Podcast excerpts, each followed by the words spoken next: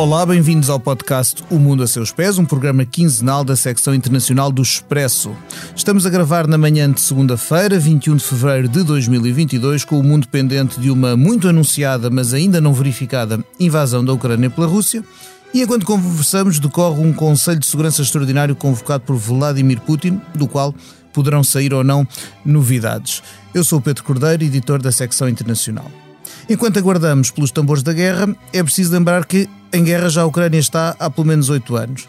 Eh, e a verdade é que a guerra hoje em dia tem campos de batalha que não são os clássicos, armas que não são as convencionais e até uh, combates que são mais virtuais na propaganda, no combate da informação, na agressão cibernética. A Rússia, que aliás já a tem utilizado em contextos bem mais remotos do que a Ucrânia, que lhe é vizinha, como por exemplo nas eleições presidenciais de 2016 nos Estados Unidos, ou no referendo britânico sobre a União Europeia, ou num bloqueio aqui há uns anos aos sistemas informáticos da Estónia. Comigo em estúdio para abordar estes assuntos estão dois jornalistas, a Cristina Pérez, prata da casa, olá Bom Cristina. dia. Hugo Seneca, que é bem versado em temas de tecnologia e informática. Olá, Hugo. Olá, bom dia. E a sonoplastia deste episódio é do João Luís Amorim. Hugo, eu vou começar por uma pergunta que aparentemente é muito básica. O que é um hacker? Bem, o hacker é um. Bem, antes de mais, há a começar pelo o verdadeiro significado das coisas. Se, fala, se falarmos com qualquer estudante de informática que goste de alguma coisa, ou gosta em parte da, da, da, cibersegurança, ele vai explicar que um hacker nada de mal tem. tem. É uma pessoa que simplesmente tem conhecimentos técnicos que foi desenvolvendo sozinho e com a ajuda de outras pessoas, da ajuda da comunidade, como desmontar uma tecnologia. Foi aprendendo uh, e, e, para isso um, recorre se calhar a técnicas que não vêm nos livros ou, ou, que não são, ou que são as menos convencionais e que no limite podem levar à disrupção total. Isto é que é um hacker, não é obrigatoriamente um, um cibercriminoso. Agora, as palavras têm um, uma vertente social, são o que a comunidade um, lhes atribui, não é? E neste caso, hacker passou a ser algo negativo e agora é mesmo algo negativo, mesmo que os mais puristas não concordem com isso, porque toda a sociedade vê, uh, vê uh, o uso de, de, ferramentas típicas de hacker para propósitos menos lícitos, como o cibercrime uh, ou como a ciberespionagem, ou, para, ou até a paralisia total de um, de um país, como aconteceu com a Estónia, que bem referiste, em 2007. Um, precisamente ao que consta, nunca, nunca reivindicado, mas foi um ataque que terá sido levado a cabo por ciberoperacionais russos. Ora, um hacker atualmente é eh, conotado e é mesmo o significado real de algo negativo, de alguém que usa as tecnologias para lançar um ataque ou para se defender, porque também existe isso. Eh, eh, de repente passou a haver uma indústria composta por hackers, no fundo, que usam várias ferramentas, seja uma indústria de propósitos comerciais, as empresas que nos fornecem todas as tecnologias de defesa. Serviços. Uh, serviços. Seja uma, uma indústria uh, com propósitos assim obscuros, não mesmo ilegais, uh, que são todos os cibermercenários que existem que trabalham um, para, para Estados, seja os, os, os ciberoperacionais que são, que têm patente, como qualquer militar nos, nos, nos diferentes serviços militares, passa a redundância, dos vários países, seja através de. E isso foi, foi algo que, que, pronto, está incontrolável e que nós falámos há pouco tempo, até por causa da Dark Web, seja através do. do, do houve um aproximar de, de, de, de, do crime organizado, que percebeu que havia dinheiro havia muito dinheiro a fazer na área digital e que criou a sua indústria do crime com vários, com, com divisão de tarefas, tal como qualquer indústria, divisão de tarefas, diferentes intervenientes, troca de, de serviços e, e, dinheiro e de recursos e, com, e até com desenvolvimentos, ou melhor, uma sofisticação crescente em que existem grupos de, vamos chamar de investigação e desenvolvimento. Ora, um hacker neste momento já todos estes grupos que eu acabei de mencionar, eh, bem ou mal, têm hackers. Portanto, estás a falar de uma qualificação em última análise, não é? Um, é. O, o, que é que distingue, nesse, nesse caso, o que é que distingue um, um hacker de, um, de uma pessoa que tem as mesmas qualificações e que os combate? Ou seja, uh, a velha história do bem e do mal, o que é que os distingue? Bom, no, uh, a consciência não tem, não tem uma, fronteira, uma fronteira muito definida, não é? Até hum. o polícia bom pode virar polícia mau e vice-versa. E aqui no, no hacker no hacking acontece um pouco isso, não é? O que, o que distingue é, é o sentido, vamos chamar-lhe moral, uh, o sentido moral de, assim é que, é, é que devo dizer, de, que a pessoa tem a cada momento que usa uma tecnologia para descobrir se está, ou melhor, descobrir o que é que essa tecnologia consegue fazer. Eu posso descobrir através de uma simples ferramenta de e-mail, vamos falar assim, consigo aceder à, à, à caixa de à caixa de e-mail do, de, do, dos remetentes para, para onde eu envio o e-mail. Mas a moral diz-me que eu não o devo fazer, não é? Uh, e a lei. Uh, e se nós não cumprimos essas coisas e se não temos cuidados, uma coisa é, é, nós conseguirmos mostrar que a tecnologia está vulnerável, outra coisa é, e a lei proíbe, já agora aproveito para dizer, a, a lei portuguesa é das mais restritivas, que impede precisamente que, que nós verifiquemos se um serviço, até pode ser do nosso amigo uh, do lado, que está, está vulnerável ou não. Podemos, de algum modo, saber que, que ele está vulnerável, não podemos é testá-lo, não podemos sequer fazer uma investida o que é questionável, mesmo do ponto de vista técnico, não é? Porque assim não podemos avisar ninguém. Uh, mas, por, mas sim, é uma questão moral. Se, se alguém trabalha, e há, e há pessoas que trabalham precisamente, mas com contratos bem selados e bem defendidos e, e bem pagos também, em que pagam hackers para ver se os seus tem, serviços há estão. Tem salto de um lado para o outro da barricada, não é? Também há. Os, os maiores hackers uh, do, do, do lado do cibercrime passaram a ser. Uh, facilmente os primeiros grandes uh, foram contratados recrutados pelas autoridades. pelas autoridades e pelas empresas de cibersegurança isso é recrutados, muito... obrigados, entalados. Uh, às vezes sei. com negociações de, não sei se, se, se há casos desses tem que uma pena ou uma, uma um castigo Pode qualquer seja reduzido pela colaboração, claro, não é? Claro. E, e, sim, todos, todos os Estados têm essa, essa tentação.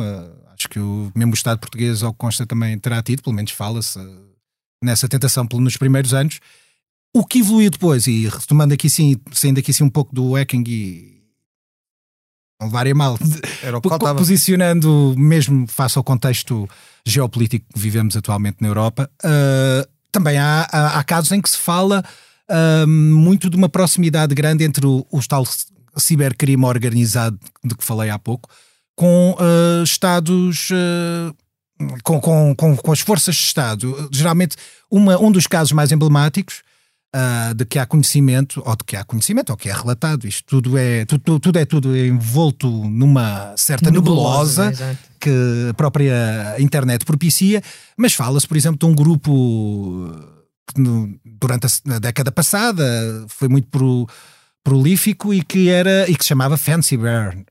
É? Seria o urso engraçado e era um grupo de cibercriminosos, ciberhackers, que muita gente também descrevia como ciber-mercenários. Porquê? Porque seriam, uh, seriam um grupo de, de várias centenas de, de, hackers que estariam uh, precisamente ao serviço, segundo consta, num regime de pronto, como ciber-mercenários para fazerem o dirty job ou o trabalho uh, sujo que, que os Estados não podem assumir. assumir e que todos fazem, é preciso dizer, o nosso também faz. Uh, e se não fizer, há, algum problema que está, se calhar, não sei, porque é realmente, todos espiam, todos ciber-espiam, todos são ciber-espiados.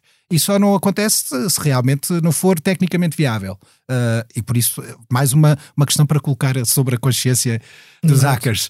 Mas, uh, mas há, há, voltando ao Fancy Bear, havia uma, uma desconfiança de que, que o próprio, e era assumido no mundo ocidental, de que o Fancy Bear, ou esse grupo, cyberhackers estava relacionado e trabalhava para o, para o Estado russo. Ora, uh, coincidência ou não, em 2018 houve relatos, houve a notícia, foi público, o próprio Ministério dos Negócios Estrangeiros português foi, foi confrontado com esse, com esse tema, reiterou a segurança e a confiança na, nas redes das embaixadas, mas uh, houve notícias de que a, a, rede das embaixadas tinha caído, a rede cifra das embaixadas e até a descrição das embaixadas portuguesas tinha caído na, na mão do, deste grupo Fancy Bear.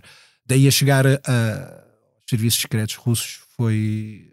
Houve sempre essa. Obviamente que os serviços secretos russos obviamente sempre negaram isso e os serviços secretos e o governo e o governo russo sempre negaram isso, mas é mas é algo que e Portugal não, atenção, a rede das embaixadas não foi a única vítima destes ataques. Antes disso tivemos também também em Portugal uh, no, no curso do já em 2009, salvo erro, 2010, a minha memória eh, não é assim a melhor, mas também houve um ataque uh, no caso do, dos, dos, serviços secretos chineses ou dos serviços chineses, ou foi atribuído pelos ocidentais a esses serviços, uh, neste caso na, na, de ataques a embaixadas que tiveram contacto com o Dalai Lama, o líder do espiritual do, do Tibete, não é?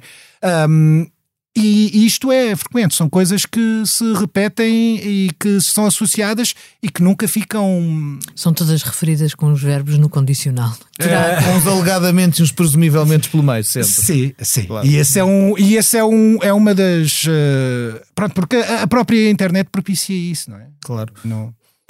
Nós todos navegamos neste universo, todos temos uh, nos uh, bolsos aparelhos que nos ligam uhum. a estas redes, todos uh, ou quase todos aceitamos de, de cruz, só fazendo scroll para baixo, os termos e condições desta e daquela rede social a quem entregamos toda a nossa vida e depois às vezes ficamos indignados porque, porque essa rede social se tornou dona da nossa vida. E, e a verdade é que sentimos na pele e no nosso dia a dia, por exemplo, este ano em que Portugal já, já foi palco de alguns ataques destes, foi aliás vários grupos mediáticos, incluindo aqui o nosso, a, empresa, mas também a Vodafone. Eh, eh, cujo, portanto, um ataque esse que, que prejudicou as comunicações de, de, de muitas pessoas uh, durante uns dias. Uh, todos nós estamos neste universo, mas temos todos níveis de conhecimento e de consciência muito diferentes sobre os riscos a que nos uh, expomos. é quase como se quem consegue de facto penetrar nos sistemas, pirateá-los, etc., se movesse num universo um bocado à parte do cidadão comum que se habitua a usar estas, estes aparelhos como quem usa uma mão ou um pé e que de repente fica, fica sem saber o que é que lhe está a acontecer. Não é? E também sem alternativa, não é? E sem alternativa, com certeza certeza. É, é, isto foi. É, houve a expansão. Bem, isto tudo, agora sim, agora estamos a perceber que, que a internet é um custo, não é? que há pelo menos este custo, se não é quantificável, por acaso é em, em milhões de, de, euros e de dólares pelo crescendo de negócios que foi fazendo. Mas, eh, mas se, não for, se não for pela quantificação, nós conseguimos perceber pelo menos pela, pela qualidade. Uh, pela qualificação, no sentido que estamos dependentes da, da internet. Uhum. É uma qualidade que passamos a ter no dia a dia uh, não, não ter um, um, não ter internet ou não ter uh, tudo o que as representações digitais daquilo que fazemos no dia a dia é uma limitação. Né? Neste momento é o que distingue as sociedades umas das outras. Já são poucas as que não, não têm internet ou que não fazem um uso digital da. É verdade, e até começa a haver partidos políticos eh, que incluem nos seus programas, por exemplo, que, que a disponibilização, lembro, por exemplo, o Partido Trabalhista Britânico, numa, numa eleição recente, tinha no seu programa a disponibilização gratuita do Wi-Fi a todo o país, por exemplo. É uma, é uma, são discussões que, que, que, cada vez mais se impõem. Mas, mas a partir do momento em que. E, e mas isto abre, do, abre duas portas, tanto na direção do macrocosmos como do microcosmos, vá, digamos assim. Basicamente passou qualquer pessoa com um telemóvel num sítio qualquer, desde que tenha algum conhecimento, ou seja, ou conheça, ou, ou conhecimento pessoal, no sentido de conhecer pessoas que o ajudem, Uh, se calhar consegue criar uma grande disrupção ao nível de um país. Depende de, e agora, isto seria do, ao nível do micro, microcosmos. No, ao nível do macrocosmos é o contrário, não é? é? Os países passaram a ter todas as suas eh, infraestruturas mais básicas, elementares, mais corriqueiras que damos por garantidas, mas não deveríamos dar por garantidas desde a eletricidade, à água, às centrais nucleares, para quem, nos países em que existem, às telecomunicações, e nós vimos agora aqui sim com o Vodafone recentemente a dependência que temos uh, das telecomunicações, todos esses países passaram a ter equipamentos que estão dependentes ou estão ligados à internet. A partir do momento em que estão ligados à internet e até têm algum nível de automatismo, eles ganharam uma grande conveniência, não é? passaram a, a, a, tornar-se mais ágeis, passaram a ser remotos.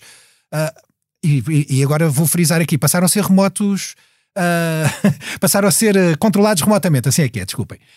ora, e eu vou voltar a dizer, controlados remotamente, isso quer dizer que qualquer pessoa, pelo menos em tese, remotamente pode chegar lá, não é?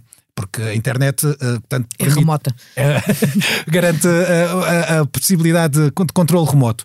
E isso tornou, abriu uma, um grande número, uma, um grande campo de vulnerabilidades para, primeiro que tudo, para a ciberespionagem. Até agora, se nós repararmos, todos os investidas que existem a nível de, de, de internet, todas não, uh, quase todas as, uh, as investidas que existem a nível de internet são ciberespionagem. E podem-se passar anos, as pessoas não percebem, estão a usar uma empresa, imaginemos, eu estava a falar de um Estado, mas também pode ser uma empresa, as próprias empresas vão ter, têm que assegurar uh, proteções de, de, serviços por, por questões uh, de soberania nacional.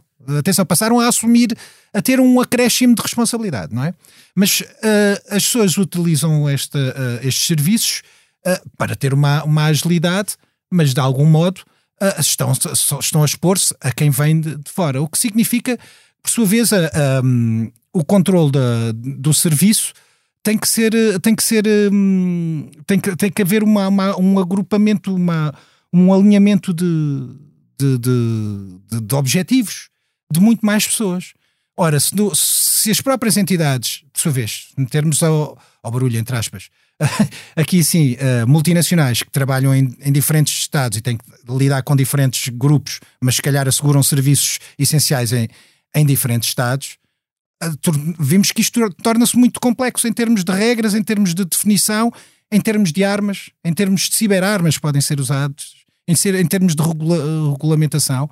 E, e no caso do, do macrocosmos, isto tudo tornou uh, todas estas entidades, e o macrocosmos é um termo que eu usei aqui sim, mas só para sentir as grandes estruturas, só para descrever as grandes estruturas, tornou, uh, houve uma grande dependência e, e, e, e estão, estão a formar-se de algum modo uh, novas, novas fronteiras que não, não são, uh, não correspondem, pronto, se calhar a fronteira entre Portugal e Espanha não, não tem, não, não termina alguns uh, ou no, no, nos locais, ou melhor, não, não tem. Badajoz ou Vilar Formoso. Ou Vilar Formoso, não é? Já, já tem outras, outras nuances. E por sua vez, na China é o contrário. Na China está bem vincada. Aí aí fez uma, construiu-se uma fronteira, além da fronteira geográfica do país, construiu-se uma fronteira cibernética, não é?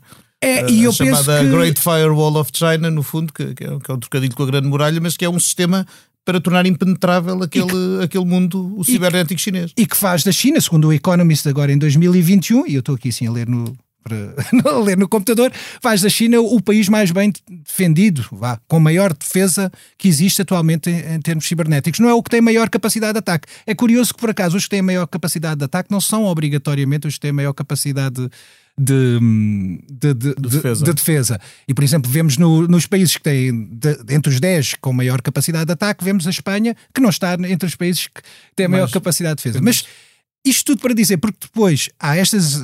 Ah, e era isto que eu, que eu queria retomar. A ciberespionagem em si é algo que existe e que se manteve durante anos e anos, com pequenas exceções.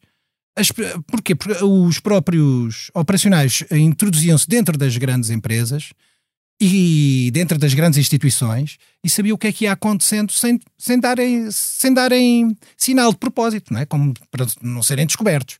Agora não, agora o que está a, a assistir é um, é um recrudescimento, não gosto do termo, mas é um, um aumento do, de, de, de, da capacidade dos próprios, uh, dos próprios uh, serviços um, digitais ou dos próprios braços digitais destes exércitos que estão em formação de gerar disrupção, seja através da Estónia, que foi o primeiro, o primeiro grande exemplo em que o, o, o país, os serviços digitais, e, que, e, atenção, é um país bastante evoluído tecnologicamente. É, Muito. E é um grande exemplo de, de digitalização, precisamente depois desse, desse ataque.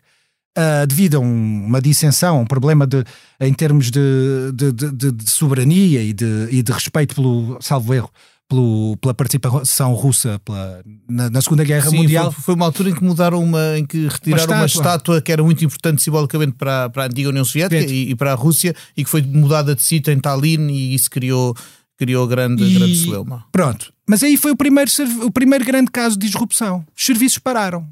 Isto não é comum. Pois aconteceu em. Há um grande, há um caso paradigmático que acho que até já deu um filme, não é por acaso, que é o do Stuxnet, que é já na década passada, né, é na viragem das décadas, aliás, em que se infectou, em que se criou um. Um, um worm. Um worm que infectou todo. dois terços, salvo erro, ou metade da população do Irão. Do há, Irão. Quem, há quem diga que tenha sido menos, com o objetivo, atenção, que os iranianos tinham feito bem o trabalho de casa. Não tinham a, a as suas centrais, bem, não quer dizer que eu esteja de acordo ou a favor ou contra, mas tinham feito, tinham separado as suas centrais de, de, de enriquecimento de urânio e de, de, de, para o seu programa nuclear, tinham-as separado da, da internet, não tinham ligação à internet.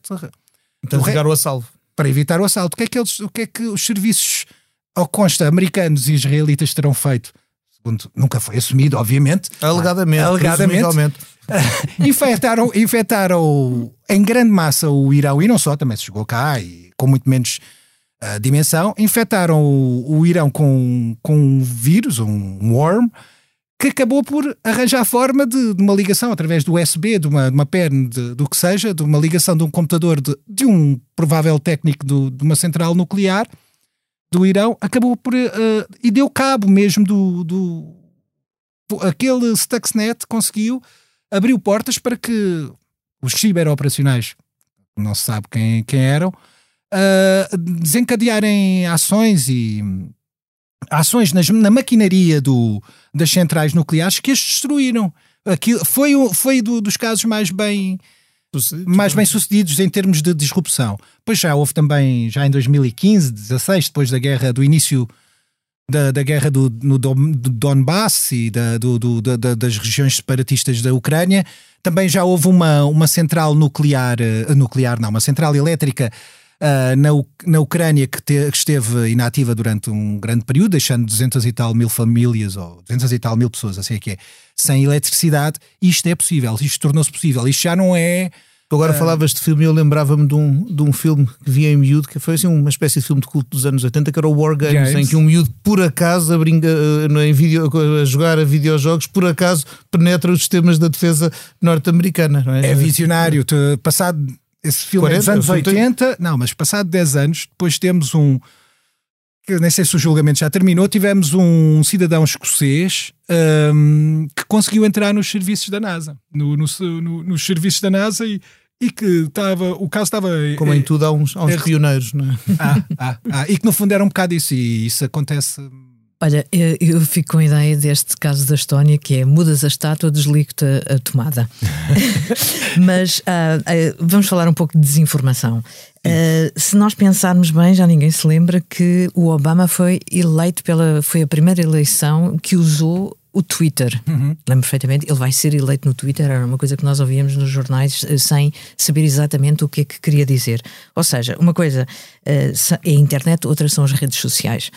Um, ou seja, a disseminação de, de informação falsa e o poder que isso pode ter, ao mesmo tempo que, digamos, que possa haver um, um ciberataque com intenção uh, militar ou uma coisa qualquer assim uhum. no estilo. Portanto, temos aqui várias frentes a acontecer ao mesmo tempo. O que eu te queria perguntar é. Um, tudo isto pode resultar numa guerra de intensidade baixa ou é uma coisa que está a acontecer, nós não pensamos nela? E se faz parte desta ausência de debate público sobre estas coisas um, que facilita a proliferação de tudo isto? Bom, eu prefiro falar em conflito conflitualidade. Uh, hum. Para já, porque não, não sou especialista em, em, direito internacional para considerar se é uma, uma guerra ou não, mas. Uh, e depois, porque não, a guerra geralmente há uma declaração, aqui no cá. Ou raramente há, por exemplo, quando foi a invasão da, da Geórgia. Uh, havia uma declaração e, e, e, os sistemas de comunicações da Geórgia foram mandados abaixo pelos russos. Pronto, ok. Aqui, e, e também não, não, não adianta sermos anjinhos. Os Estados Unidos fizeram o mesmo no Iraque, não é?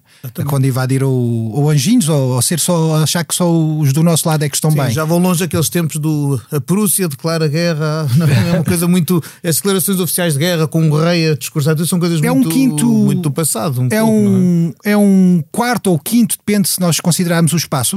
há os três ramos da, das Forças Armadas, não é? Uh, mar, uh, ar Marinha, e. Força Aérea e Exército. E depois há um quarto e um quinto que estão em formação. Um é o espaço, uh, que utiliza as mesmas tecnologias do, do de um outro que é, que é o ciber. Ciberespaço, uh, o, o, ciberespaço. Há o espaço e o ciberespaço. São dois, são dois campos diferentes, porque um, um mete naves, o outro é, é simplesmente digital. Uh, mas o que é que eu. Mas no caso do ciberespaço, o que está, o que está aqui a ser criado não é. Ah, também tínhamos os, os, os, oficiais de propaganda, não é? Antigamente. Se calhar alguns ficaram históricos que não que não, não, não, não convém ter muita, muita chuvas de panfletos, Pronto. tudo isso aconteceu. É, isso antes tínhamos que precisávamos de um avião em, em modo stealth, né? em modo.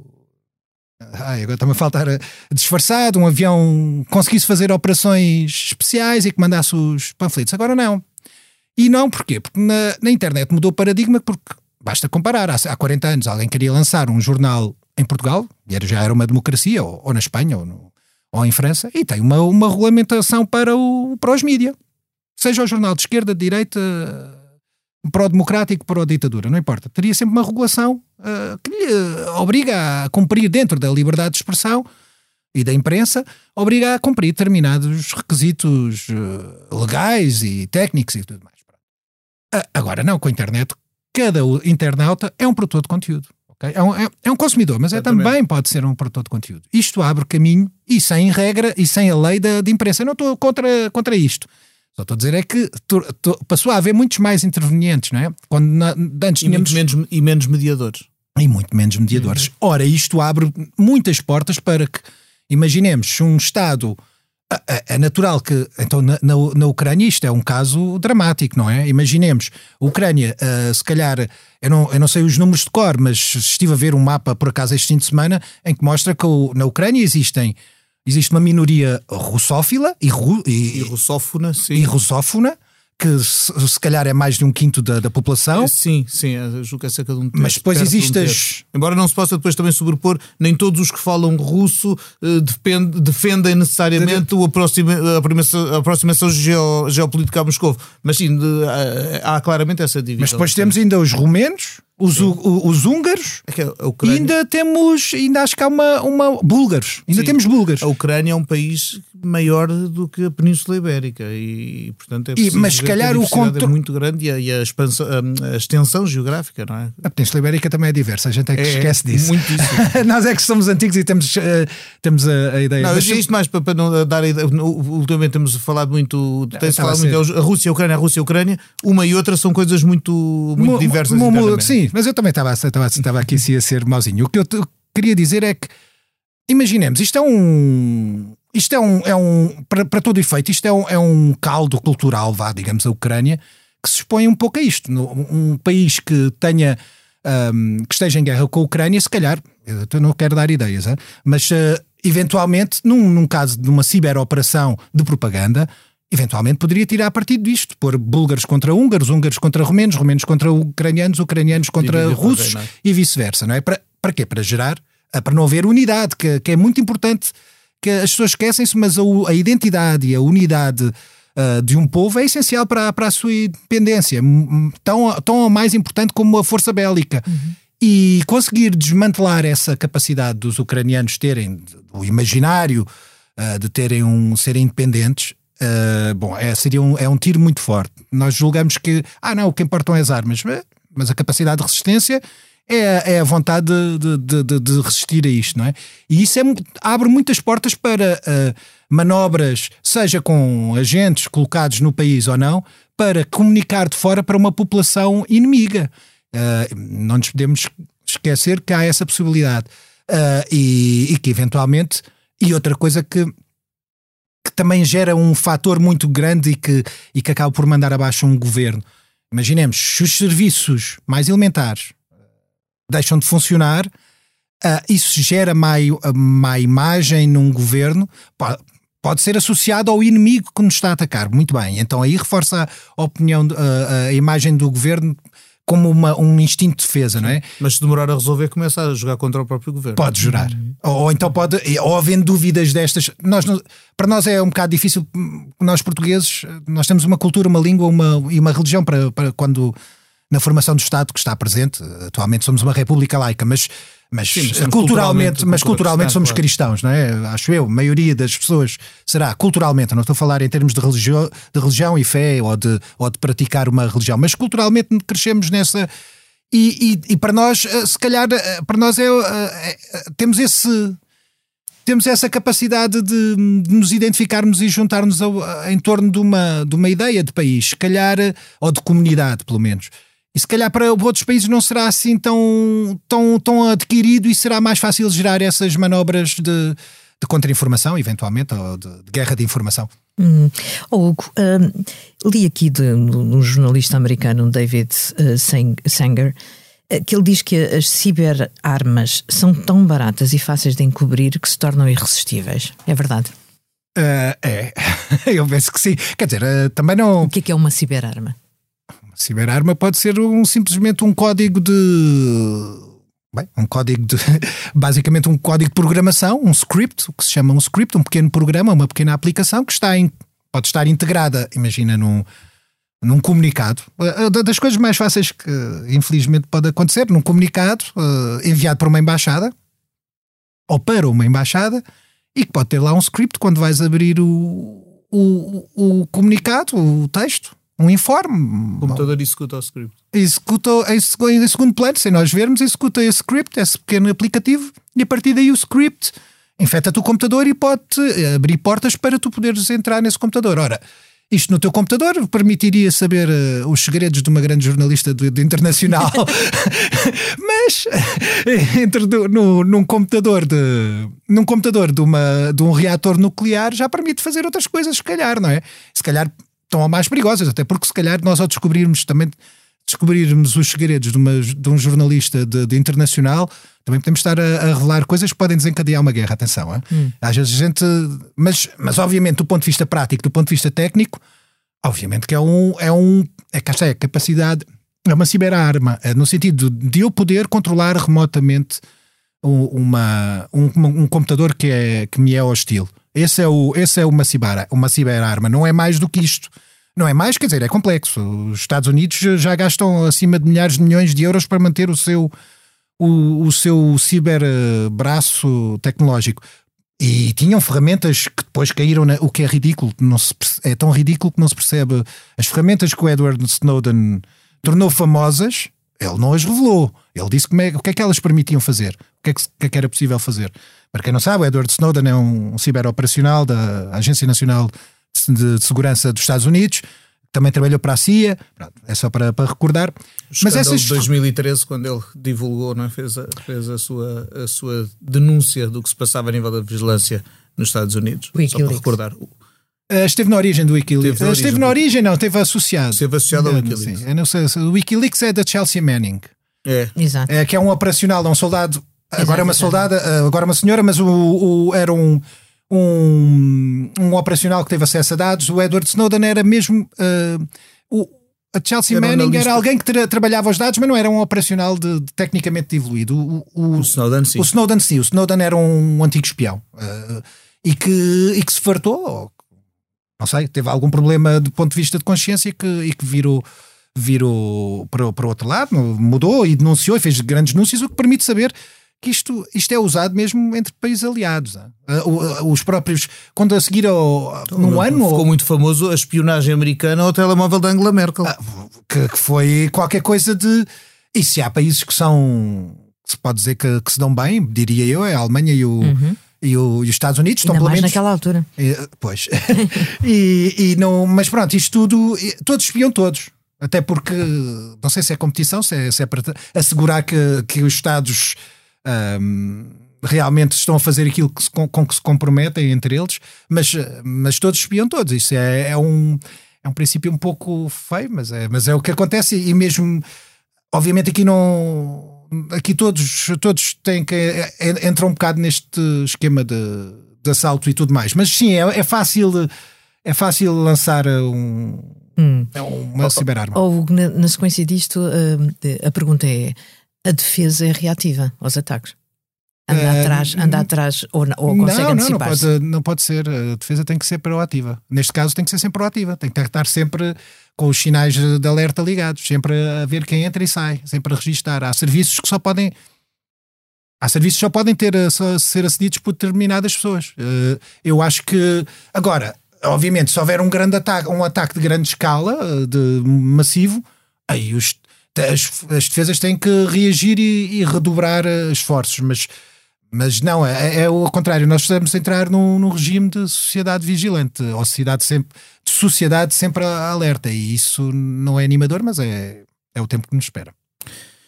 E com esta, uh, com esta consideração um, e recordando eu que o Edward Snowden acabou agora acabou por ir viver para a Rússia, não sei se é por acaso, um, está a chegar o tempo de, de, de, encerrarmos este episódio, mas não sem fazermos aos uh, sem o fazer aos, aos convidados aquela pergunta que faço sempre. Cristina Pérez, se neste momento pudesses viajar para qualquer parte do mundo sem restrições de tipo nenhum, por onde é que irias e porquê? Um, prolongar o inverno, ia para a Escandinávia. Prolongar o inverno porque me faz imensa impressão já estarmos na primavera tão cedo. Muito bem, poderias lá ver se sempre é verdade que a Suécia e a Finlândia estão a pensar aderir à NATO por causa das agressões russas. Hugo, qual era o teu destino? O meu destino? Hum, eu acho, no, acho que era tempo de ir ao Brasil e prolongar. Nunca fui ao Brasil e gostava de ir lá, gostava de ir lá, sim senhor, ao Rio de Janeiro, sim. É, é a segunda ah, capital é. portuguesa que a gente esquece sempre. Exato. Uh, Mas isso não vale a pena considerações meteorológicas, vale sempre a pena. Vale sempre a pena. Portanto, Olha, vocês lembraram-me aquela canção do, do, da Fúria do Açúcar, do, do Eu Gosto é do Verão, porque às tantas diz no inverno é verão no Brasil e na Suécia suicidam-se aos mil. Bem, ok. Olha, Pedro, e tu? Olha, eu neste momento hum, iria seguramente à Índia, é das viagens mais adiadas que tenho, que tem que ver com, por um lado com origens familiares em Goa, uh, que ainda não visitei, que, que, quero muito visitar, e com o fascínio que é aquele subcontinente, que é um, que é um mundo, ou seja, não, não, seria, não, seria, não bastaria uma viagem, teriam de ser muitas, mas assim, o primeiro país a minha, onde eu mais gostava disso pudesse, era seguramente a Índia neste momento. Uh, pelas razões familiares, pelo interessante que aquilo é do ponto de vista político, social e humano. Enfim, espero ter essa uh, ocasião. E para já, uh, e para acabar, agradeço a todos, à Cristina Pérez, ao Hugo Seneca, ao João Luís Amorim e a si que esteve desse lado a ouvir-nos. O Mundo a Seus Pés voltará dentro de duas semanas. Um, e pelo meio, na semana em que não estamos nós, está cá a Cristina Pérez com o África Agora, um podcast dedicado ao continente africano. Muito obrigado a todos, até breve e até sempre.